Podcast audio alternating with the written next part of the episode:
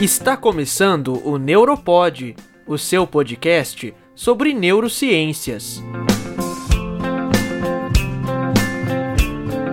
Esse episódio é um oferecimento do portal de notícias criptofácil.com.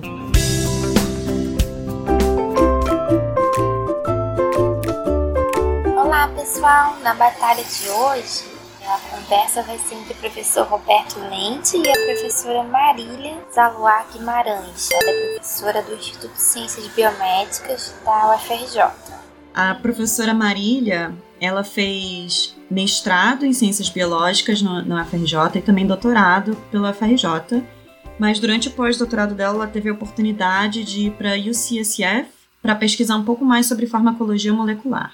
E hoje eles vão falar sobre dor. A dor, né, todo mundo sabe que é uma sensação muito desagradável. Então ela começa com um estímulo, né, que pode ser, por exemplo, na nossa pele, um estímulo muito quente, por exemplo. Então vai ativar neurônios que estão na nossa pele, que são os nossos receptores. E essa informação, né, vai passando até chegar no nosso cérebro, onde a gente vai ter a percepção de fato da dor. Exatamente, Fernanda. E a professora Marília, ela usa uma abordagem muito interessante para estudar a dor. É uma tecnologia extremamente nova na ciência como um todo, no qual ela consegue usar células da pele e fazer com que essas células é, se tornem neurônios periféricos para que ela consiga estudar como as drogas afetam esses neurônios periféricos. Espero que vocês gostem. Então, lembrando que isso é uma parceria que a gente fez com o Instituto DOR de Pesquisa e Ensino. Eles estão com um curso de neurociências avançado, aplicado. E aí, no final das aulas, tem um debate com Roberto Lente e um outro neurocientista. Que então a gente grava e publica esses episódios. Então, vocês ouvindo né, as falas, às vezes, de alguns alunos ou de outros monitores também do, do curso. Não deixem de acessar nosso site para conhecer mais sobre outros conteúdos que a gente põe lá. A gente coloca vídeos, matérias escritas, novidades, curiosidades. É neuropod.com.br. Isso aí, gente. Então, é mais um episódio de Batalhas de Neurocientistas. Meu nome é Fernanda Barros Aragão. Meu nome é Paula da Silva Frocha. Meu nome é Marília Guimarães, eu sou professora do ICB da UFRJ e esse é o Neuropod. É, hoje nós temos é, aqui para gente ter com a gente a professora Marília Zaluar Guimarães. Ela é hum, professora do Instituto de Ciências Biomédicas e pesquisadora aqui de DOR também. Ela é formada em Biologia pela UFRJ, mestre e doutora também pela UFRJ. É, assim, uma pesquisadora de, de, de grande impacto e ela tem uma linha de trabalho com sentidos químicos e a utilização de células-tronco ah, de pluripotência induzida. Então, exatamente por essa razão, ah, a gente convidou ela para essa interação eh, que puxa a parte somestésica né, e a parte de sentidos químicos. Então, já vou logo provocando a Marília, pedindo para ela contar para a gente um pouco o projeto de pesquisa dela e, e a relação que tem com toda essa esse universo complexo de é, sentidos do corpo e sentidos químicos? É, eu acho que eu, poderia dizer que o interesse de usar essas células de pluripotência induzida, que eu não sei se já, se já estão familiarizados com isso, é o seguinte: é, todo mundo vai falar de células-tronco, certo? Então, células-tronco são células que você pode diferenciar em qualquer tecido ou célula enfim, específica do organismo, inclusive dos tecidos anexos do embrião. Multiplica e ela também pode se diferenciar na célula que você quiser, desde que você dê para ela as condições para ela se tornar é, essa célula diferenciada, como por exemplo uma célula é, que detecta um estímulo doloroso no nosso. É, o problema é que existem várias questões é, éticas e até mesmo técnicas de lidar com células embrionárias, né, células tronco embrionárias. E aí, já na década de 2010, um pesquisador japonês conseguiu desenvolver um método que torna uma célula que já era diferenciada, por exemplo, uma célula da sua pele, faz com que ela se comporte novamente como uma célula tronco. Né? Não uma célula embrionária, mas uma célula bem pluripotente, a gente fala. Quer dizer, ela tem a potência de virar qualquer célula do organismo, não desses tecidos anexos, tipo placenta, etc, etc. Bom, e essa célula a gente chama de célula de pluripotência induzida. Então, com isso, eu posso pegar uma célula minha, da minha pele, dar determinados fatores para ela, e ela se torna, ela se comporta como uma célula autônoma. A gente repara como isso é interessante e importante, porque você pode pegar a célula de um paciente esquizofrênico, você pode usar a célula da pele, que é muito fácil de remover, e mais fácil ainda, no caso de crianças, por exemplo, células da urina. E usar isso para modelar essas doenças. Ela vai falar alguma é, coisa sobre isso. Exatamente. E o outro problema de você usar, que eu disse técnico, de usar célula embrionária, é que você não sabe se aquele embrião teria algum problema, teria um problema genético, alguma, alguma doença que você não, não teve chance de se manifestar porque o embrião não se desenvolveu até o final, não cresceu, não se adulto. Então, é melhor, né, do ponto de vista experimental, você obter células a partir de alguém que você sabe, é, a gente fala supostamente saudável, né, aparentemente saudável, e aí você pode comparar essa célula aparentemente saudável, de pluripotência induzida, com, se você tiver interesse, a célula de uma pessoa que tem alguma, alguma doença, né? Isso já é uma vantagem. Mas usando mesmo as células que vêm, né, a célula de pluripotência induzida, que foram obtidas a partir de pessoas saudáveis ou, ou, supostamente saudáveis, a gente pode fazer uma série de coisas com ela. Um dos problemas, né, eu sou, o Roberto falou que eu sou professora do CB, eu dou aula de farmacologia, neurofarmacologia mais especificamente. E um dos problemas que a gente vê em relação à dor, né, todo mundo sabe que dor é uma sensação muito desagradável, especialmente a dor crônica, aquela que persiste né, por muito tempo e ela é difícil de se tratar, de manejar, né? E, em geral, a gente faz modelos animais, o Roberto deve ter falado em várias circunstâncias aqui, é, a gente desenvolve modelos animais para testar, por exemplo, novos fármacos para tratar dor. E existe um problema translacional entre o que você faz no, no roedor, né, no camundão, no rato, e o que acontece no ser humano. Então, muitas substâncias que foram é, analgésicas, né, protetoras contra a dor no, nos animais, quando vão ter, ser testados em pessoas, não funciona. Fora a questão sempre penosa de você induzir dor no animal. Exatamente. Faz isso em nome de poder uh, ter uma aplicabilidade em seres humanos, mas obviamente que é uma dificuldade ética, levanta uma questão ética importante. Né? É, exatamente, tem. fora isso. Então existe uma necessidade de a gente ter um modelo humano para testar substâncias analgésicas, por exemplo. Obviamente, a gente não pode chegar e dar para uma pessoa, ah, vê se isso aqui protege você da dor espetar a né? Ou nem pior ainda. Então, a gente, é uma alternativa é a gente tentar um, desenvolver um modelo celular em que isso possa acontecer, né? Então, não somente a gente diminua o uso dos animais, que é interessante, mas também é, a gente tenha um modelo humano realmente, quer dizer, com células humanas. Então, daí veio a ideia de desenvolver, a partir da célula de pluripotência induzida, um modelo celular para estudar a dor ou o desconforto ou uma série de outras coisas relacionadas a isso. E aí, acho que 2016 para cá, eu comecei a, fazer parte do projeto também.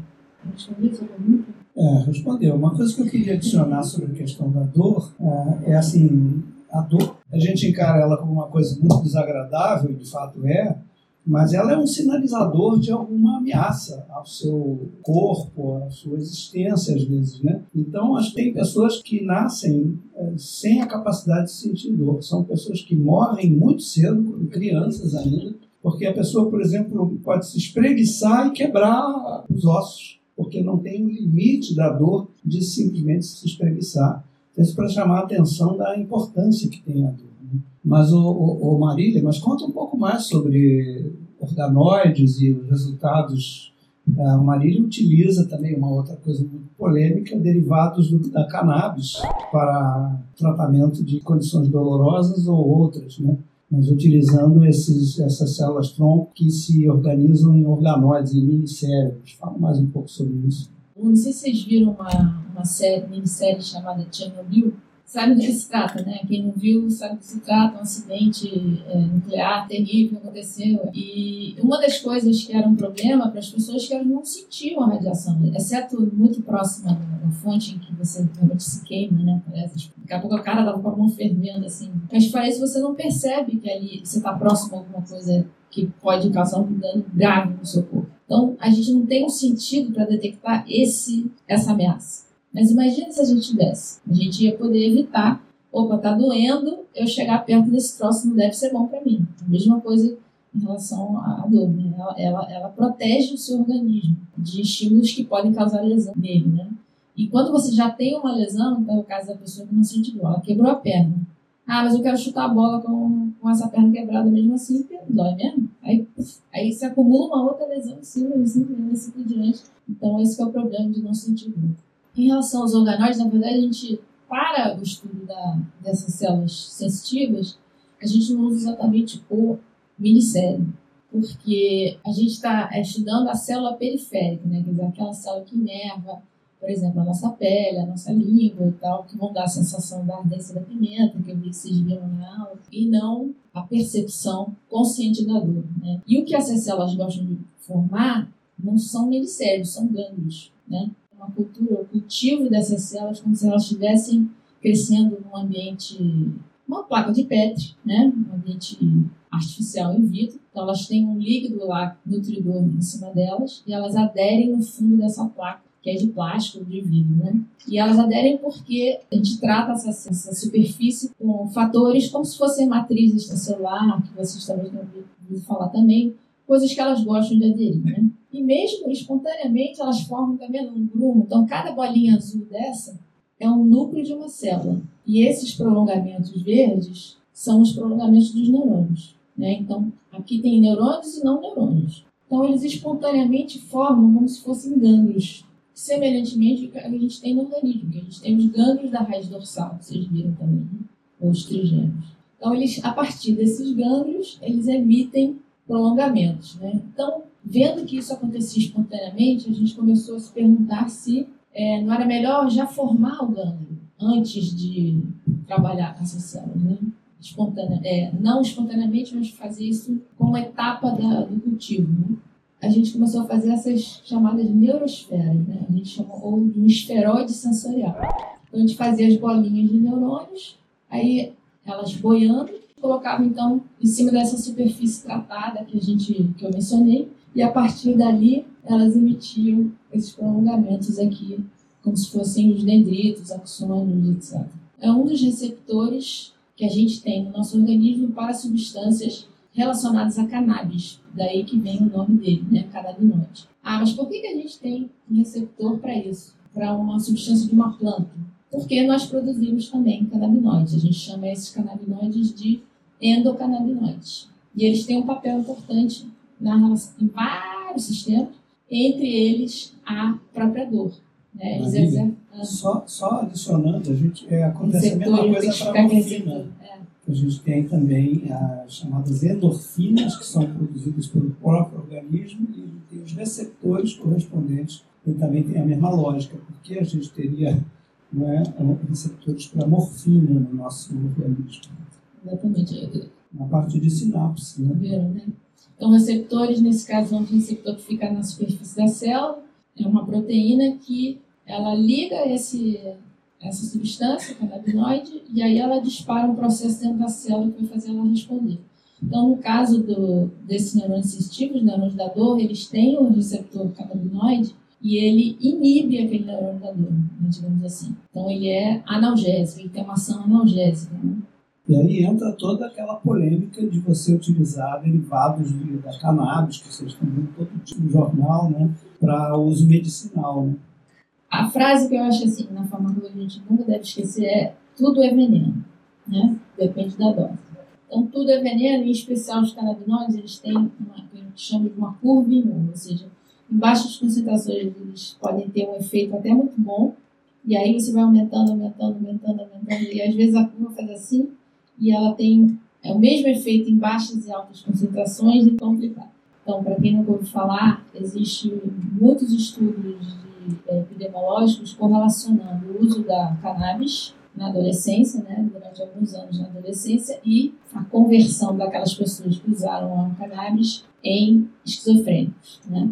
Então, ao usar cannabis na adolescência, você pelo menos dobra a chance de se tornar esquizofrênico depois. Inclusive, uns relacionando a quantidade de cigarros fumados e essa chance, então tem muitos detalhes E eu acho que isso levanta realmente uma, um problema né, muito, é, muito importante, não pode deixar de ser considerado, especial nesse grupo. De forma diferenciada ou é a cannabis fumada também? Porque todos os estudos estão sendo feitos em cima da cannabis, né? É uma outra forma de manipulação da, da substância psicoativa, né? Não ela fumada, mas ela ingerida em forma de comprimido. Então, tem várias alternativas aí. Então, em estados americanos, por exemplo, se tem a cannabis medicinal ou cidade, né? Aquela confusão dos Estados Unidos, federalmente é, é, proibido, mas aquela cidade pode, aquele estado pode, eu não entendo funciona muito bem isso. E aí você tem as clínicas de cannabis medicinal, e você pode ingerir, você pode fumar, você pode fazer o que você quiser, né, para tratamento de dor. Mas, por outro lado, também tem as substâncias sintéticas e semi-sintéticas. Então, por exemplo, tem o dronabinol, que é um THC que não é extraído da planta, basicamente, ele é sintetizado quimicamente. E ele é usado para dor, não só para dor, mas é mais uma dor voltada para pacientes de câncer que tem também perda de apetite, etc., porque ele ajuda nesse sentido também de estimular o apetite, além da, da questão da dor. Tem uma outra questão em relação à cannabis, que está tá muito em voga, muito, sendo muito estudado, que é a tal questão do efeito comitivo, que é o seguinte, a so, então a cannabis tem um monte de substâncias, entre canabinoides e terpenos e sei lá mais o que, tem, sei lá, centenas de substâncias ali.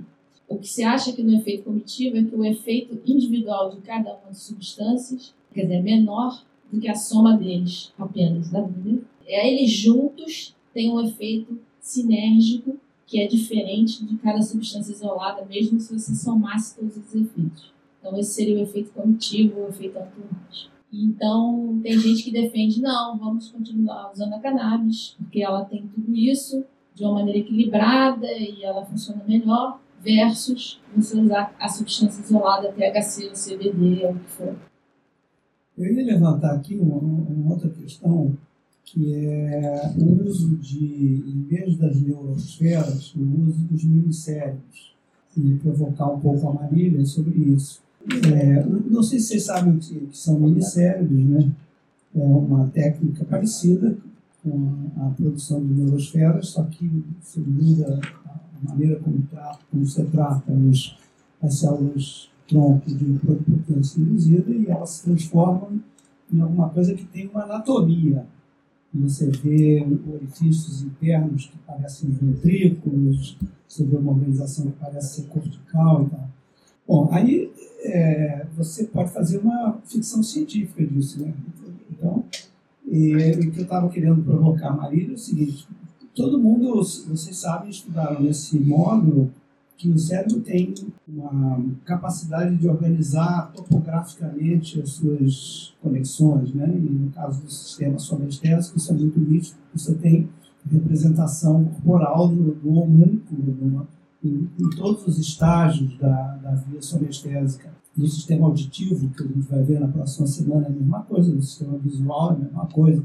Então, a minha curiosidade é saber se isso foi explorado já, ponta científica do trabalho com ministérios, se você consegue é, usar os ministérios, os ministérios, os ministérios, estou traumatizado com a falta de dinheiro, é, se os, os, ministérios podem ser usados para uma representação tipo topográfica, você sabe alguma coisa sobre isso? Olha, até onde eu saiba, é, é muito difícil você fazer qualquer coisa mais organizada desse ponto de vista topográfico, porque o minicélio você é uma aglomeração de células que você mantém em agitação.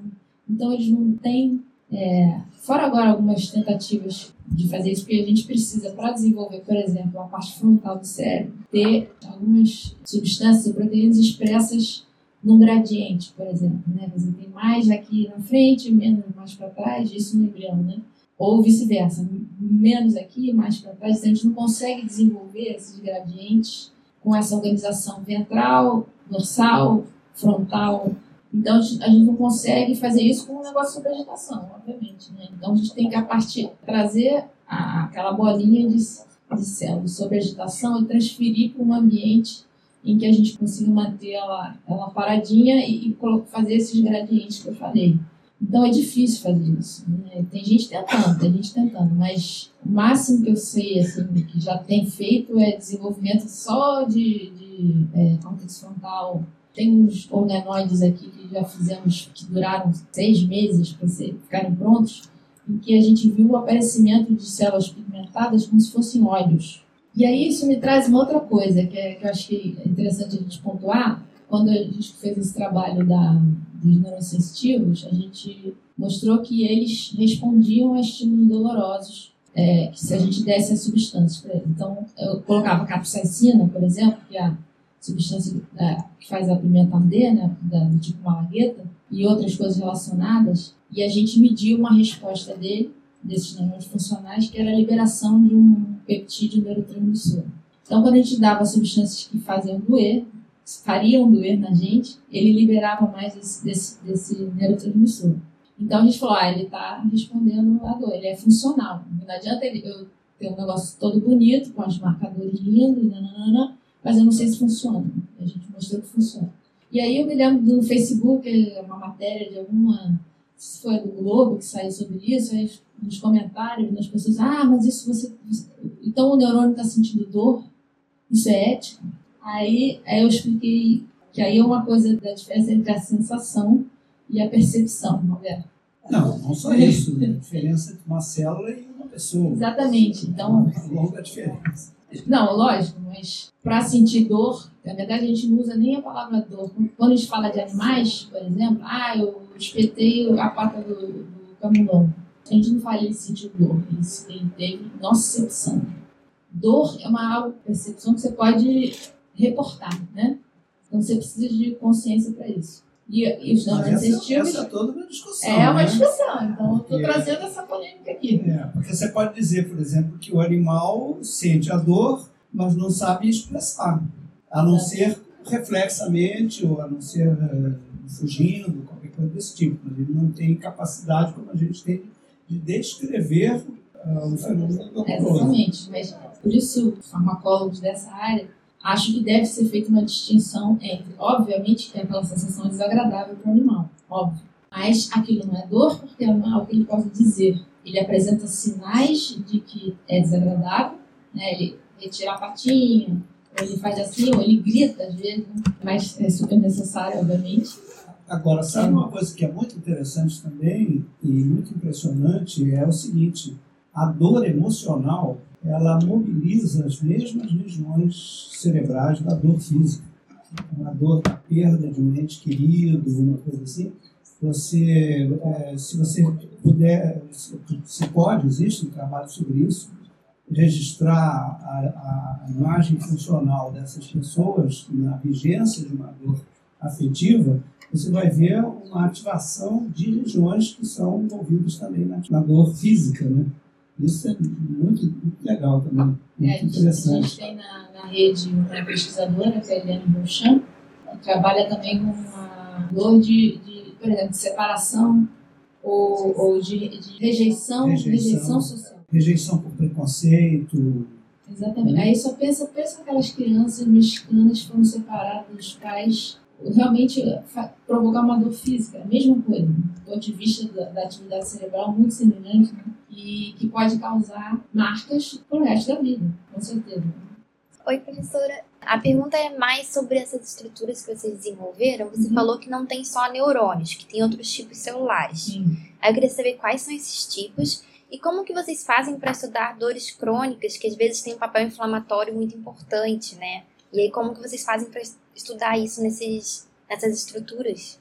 Bom, essas outras células são um mistério que a gente não consegue descobrir o que, que elas são. Elas têm uma carinha de, de glia, um formato mais, mais chapado assim no fundo da placa, mas a gente não, não sabe exatamente o que elas são e elas são uma chatice pra gente, porque a gente queria uma, uma coisa mais pura de neurônios, mas é, neurônios precisam de outras células para sobreviver também. Né? Em relação a outra pergunta, dor crônica. Adoraria desenvolver ou tentar desenvolver alguma maneira, por exemplo, um outro, outro, outra questão que do ponto de vista de tratamento é complicada é a enxaqueca, que também, do ponto de vista translacional, é difícil modelar em animais e existe uma grande necessidade de novas substâncias para poder tratar a enxaqueca. E eu adoraria poder parar para pensar um jeito de desenvolver o neurosensitivo de tal forma a é, fazer um modelo de enxaqueca ou de dor crônica de modo geral. E, então a gente depende de, de um financiamento específico para poder tentar fazer isso. Eu adoraria. Mas ia ser complicado. Certamente a gente ia precisar de outros tipos celulares que participam até mais relacionados à inflamação. Né? Em relação à inflamação, não seria talvez tão difícil no caso dessas células. A gente pode dar agentes inflamatórios, tipo TNF, alguma coisa assim, e elas vão exibir uma resposta diferenciada. Elas respondem, por exemplo, a bradicimina, que é uma substância que, que contribui para a hipersensibilidade dos neurônios sensitivos, além do TNF. Então, é, seria possível fazer um modelo inflamatório. Agora, crônico, né, tipo neuro, neuropatia, melhoraria poder pensar nisso e, claro, desenvolver. A outra coisa muito legal e, e bizarra que a gente está tentando fazer, a gente tem um aparelho novo que se chama é, Multi-Electron Array, é um arranjo de multi-eletrodos. E para que eletrodos? Para detectar a atividade elétrica dessas células. Era uma plaquinha com esses detectores elétricos no fundo e a gente põe as células em cima normalmente e cultiva. E a gente leva no aparelho e mede as atividades elétricas ali. Pode ser espontâneas, que elas façam sozinhas. Né? Vocês viram várias imagens que o Roberto mostrou de potenciais de ação, correntes, etc. Esse tipo de, de registro. Ou a gente pode, por exemplo, dar, no caso, a capsaicina. E a gente pode medir a atividade deles é, em tempo real. E a gente está começando a fazer isso aqui também. E esses neurônios a gente colocou lá e eles fazem potenciais de ação sozinhos. E aí a gente agora quer ver se esses potenciais de ação, né, essa atividade elétrica, muda de acordo com determinadas condições, sejam elas genéticas. Né? Então a gente vai poder estudar isso como se fosse um eletroencefalograma dessas células. Eu queria mencionar uma coisa que me pareceu interessante também. Vocês viram que os sistemas sensoriais têm três subsistemas né? um chamado esteroceptivo, o outro proprioceptivo e o outro interoceptivo. Né? O esteroceptivo tem a ver tem a sua origem na superfície do corpo, né? é, geralmente, principalmente a pele. O proprioceptivo tem origem nos músculos, nas articulações, ah, e, e, você tem um outro, que, que, é o interoceptivo, que tem origem em várias partes do corpo, muito, muito nas vísceras também, e que ele dá uma sensação difusa de bem-estar ou de mal-estar. Então, é, a sua capacidade de sentir as suas próprias vísceras, ela não tem precisão, a não ser em alguns casos, e aí há dúvida se você chama de interocepção ou não. Então, por exemplo, você pode sentir uma dor numa víscera, no intestino, por exemplo. Então, isso é, os fisiologistas dizem que isso é, seria uma sensação difusa de mal-estar ou de bem-estar. Bom, por que eu estou dizendo isso? Você tem ativação das regiões é, interoceptivas, uma delas chama-se ínsula, ínsula posterior, e essas regiões são ativadas quando você é, é estimulado por é, estímulos sonoros ligados à música e à voz humana. Então, você pode. Alguns tipos de música produzem em algumas pessoas uma sensação de desconforto. E é, outros tipos de música produzem uma sensação de, de bem-estar. Então, bem-estar, mal-estar. E veja, isso é, é uma coisa transmodal, porque você está tendo essa sensação sonestésica a partir de um estímulo auditivo.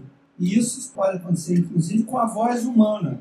E tem uma, uma importância biológica protetiva grande também, que é a capacidade de você sentir empatia por um indivíduo que está é, emitindo sinais de sofrimento.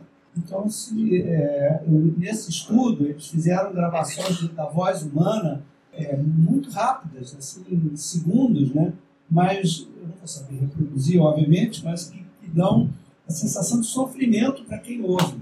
E aquilo produz empatia e uma sensação de mal-estar, que vai orientar o seu comportamento no sentido de, de ser solidário, mais, menos, tem toda uma questão também moral e ética sobre isso. Né? Então é assim, uma confluência, uma mistura entre os sentidos, né? a sonestesia neste caso, e os aspectos emocionais. Bom, mas aí você acredita que as pessoas que conseguem torturar porque elas têm alguma deficiência Sim. genética? É, muitas pessoas que são torturadoras têm uma, um, um estudo, um transtorno psiquiátrico chamado psicopatia. São psicopatas. Tem outros nomes, tem uma classificação e tal.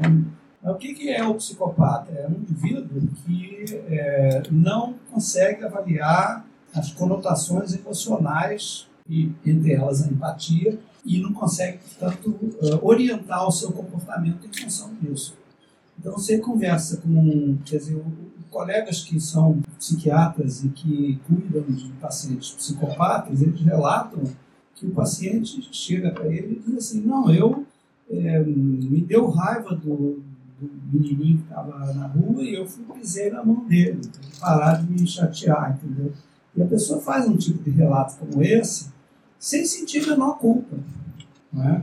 Então, é, não é só que essa pessoa é má, essa pessoa é doente. Você não tem a capacidade de é, avaliar o conteúdo emocional e, e humanista, se for levar para esse lado desse tipo de questão.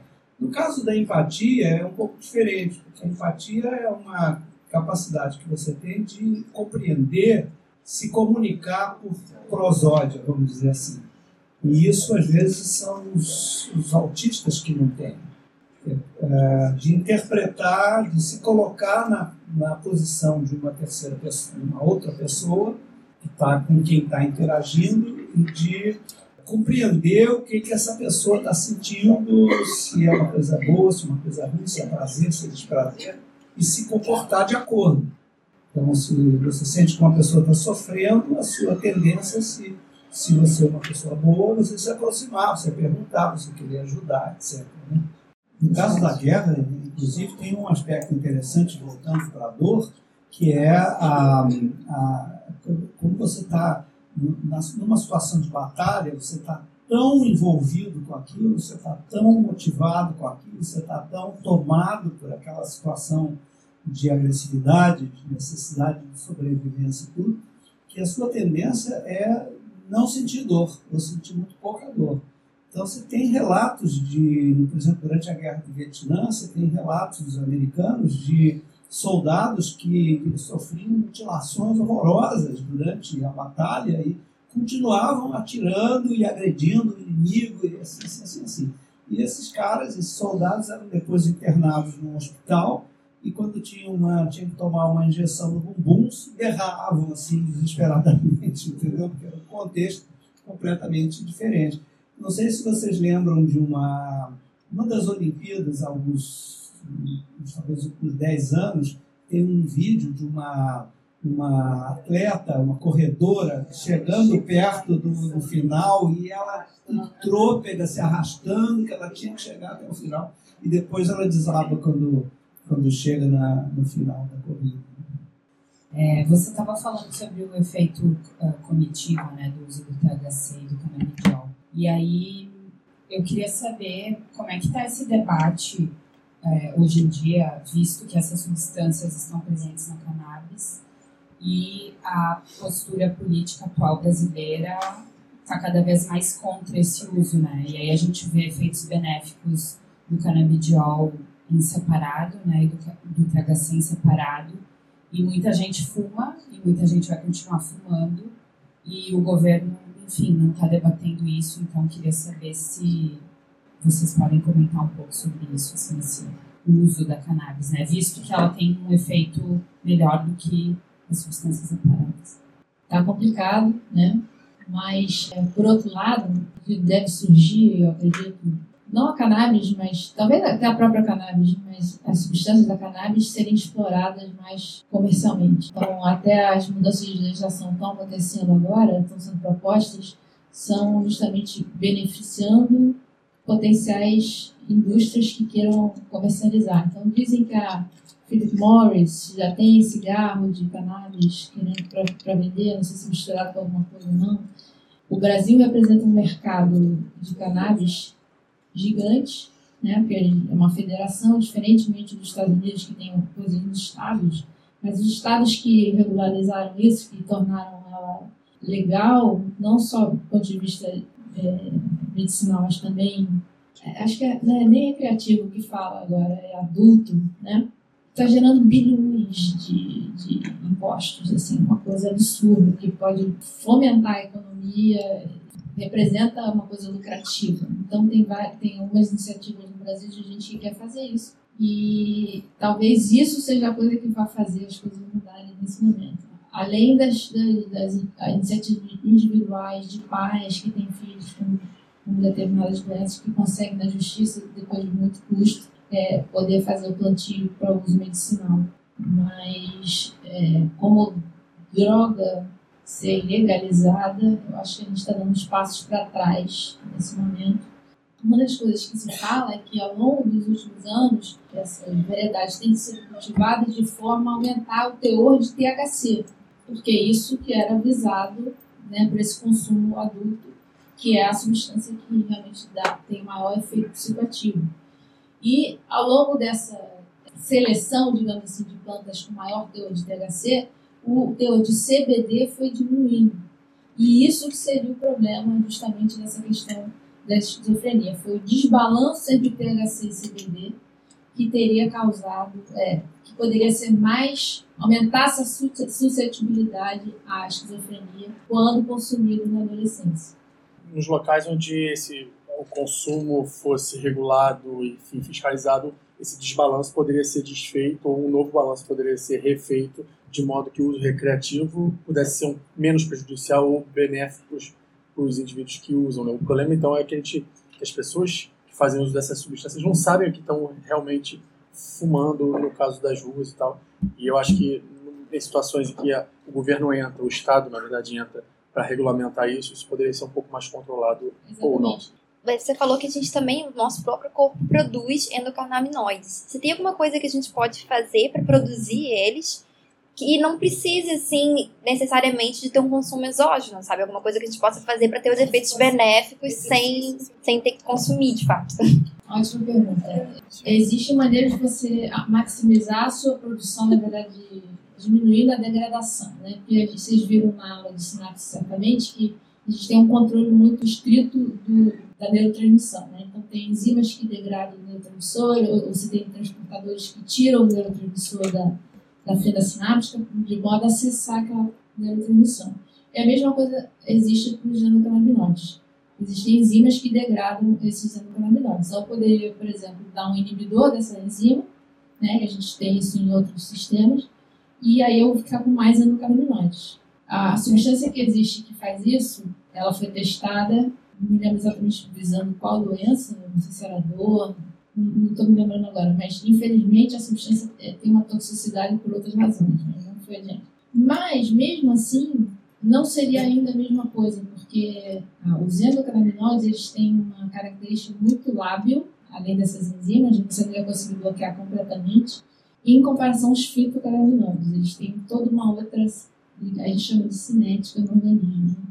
Então, Mas assim, exercício físico, Hã? Exercício físico, sono, alguma coisa? Ah, sim, sim. Ah, isso é ótimo. Realmente, existem coisas que a gente pode fazer que aumentam o nosso endocannabinoides. Ela mencionou exercício físico, é um deles. É, sono também, né? É, inclusive, você pode, tem uns trabalhos que mostraram, ah, você teve uma noite mal dormida e você não produziu os endocannabinoides né, suficientes, mas se você fizer bastante exercício no dia seguinte, você meio que reverte isso. Então tem um jogo aí de tal forma a manter o equilíbrio desses endocannabinoides. E é interessante você mencionar também, porque tem gente que acha que o envelhecimento está relacionado com a perda desses endocannabinoides, que teria uma função assim, de meio que regular todo o organismo, né? de manter o organismo saudável. E aí, conforme a gente vai envelhecendo, eles vão diminuindo. E aí, obviamente, você tem os problemas Seria uma, uma, uma explicação para uma série de problemas que você tem ao envelhecer. Então, fazer qualquer coisa que, que estimule esses endocannabinoides seria legal.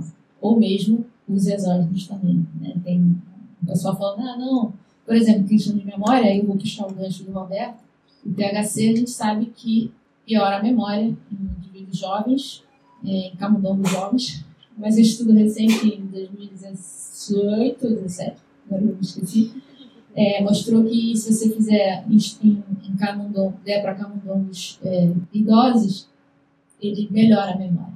enquanto que nos jovens piora a memória. Piora a memória quer dizer, você, o bicho não aprende direito. É, então, aí puxando para a questão da educação, o consumo de cannabis numa idade né, de estudante, no adolescente, mais uma razão para ele ser é, controlado, não estou dizendo proibido, mas muito regulamentado em relação ao público que está consumindo né, na escola, na universidade, porque ele vai atrapalhar o, o aprendizado, isso é um fato. Por um lado, ele atrapalha a memória que a gente chama de, de coisas é, positivas, digamos assim, mas também é, de coisas negativas. Aí de novo um potencial medicinal. Então, tem uma série de questões em relação à memória é, relação aos canabinoides que são interessantes. Existem algumas drogas que, quando elas são usadas com uma certa frequência, é, o seu organismo deixa de produzir aquela que ela está tentando compensar. O uso do canabinoide na adolescência não seria o motivo pelo qual ele, depois de um tempo, deixasse de produzir essa forma endógena dele? Ah, excelente pergunta. Poxa, não sei, eu não me lembro de nenhum estudo mostrando isso em relação aos canabinoides, não. Se, né, se você usar cronicamente os, os fitocannabinoides, se aí você deixa de produzir os seus endocannabinoides. Não me lembro de ver nenhum estudo, mas é uma ideia que faz sentido, né? É, agora, a cannabis ela não tem exatamente uma síndrome de abstinência. Sabe o que é? Então, uma das coisas que caracteriza a dependência de uma determinada droga é você ter a síndrome de abstinência, quer dizer, uma série de sintomas quando você retira a droga. A cannabis não tem exatamente isso. Né? Ou pelo menos não é muito pronunciado. Então, por exemplo, uma pessoa viciada em, em, cocaína, dependente de cocaína, se ela deixa de tomar cocaína, ela vai ter uma série de, de efeitos da falta daquela substância, e aí isso é uma das coisas que leva ela a buscar novamente. Né? Mas quando você fala da cocaína, aquela pessoa passa a ter uma dependência que talvez esteja associada à adicção. E aí ela talvez tenha essa síndrome da abstinência porque ela tem a adicção envolvida. Entendeu? Sim. Então, não sei se o cannabis ele por ser muito social, ele nem sempre a pessoa precisa ser adicta para estar tá consumindo. Não, com certeza. Tem uma escala que mede quão provável a pessoa se torna dependente de alguma droga. E a cannabis, antigamente, ela ficava bem abaixo. Mas hoje em dia se considera que ela tem uma, um grau de dependência potencial moderada, por causa justamente dessa questão do alto índice de THC. Agora, comparando com a cocaína, a cocaína tem uma probabilidade muito maior de dependência do que a cannabis. Então, essa é uma medida de perigo. Tem a outra que é a, quanto que você pode consumir da substância sem ter um efeito tóxico grave, a própria morte. A cannabis não existe. Não existe overdose em cannabis. Já de cocaína. Então, tem essas, essas escalas que são úteis para determinar quão perigoso é uma substância. Queria agradecer muito a Marília pela participação. Adorei, obrigada, gente. Bom, gente, espero que tenham gostado do episódio de hoje. É, eu achei muito interessante o que a professora Marília trouxe pra gente sobre o estudo da dor. Uma abordagem nova, né? Uma abordagem bem recente, que não precisa da utilização de animais e que muitas vezes pode trazer mais coisas, né, para a clínica, já que são células humanas. Então, agradecendo a professora Marília, o professor Roberto e também o IDOR. Exatamente, agradecemos essa parceria. Conseguimos disponibilizar esse material para vocês. E não deixem de comentar o que vocês acharam, é, o que vocês acham sobre o tema. Sempre deem a opinião de vocês pra gente. É, acesse lá nosso site, lá vocês também podem entrar em contato direto com a gente também, né? E ver outras coisas que o Neuropod faz, é neuropod.com.br. Até sugestão de temas para abordar, gente. Tenha a sua opinião. Isso aí. Até mais. Até a próxima.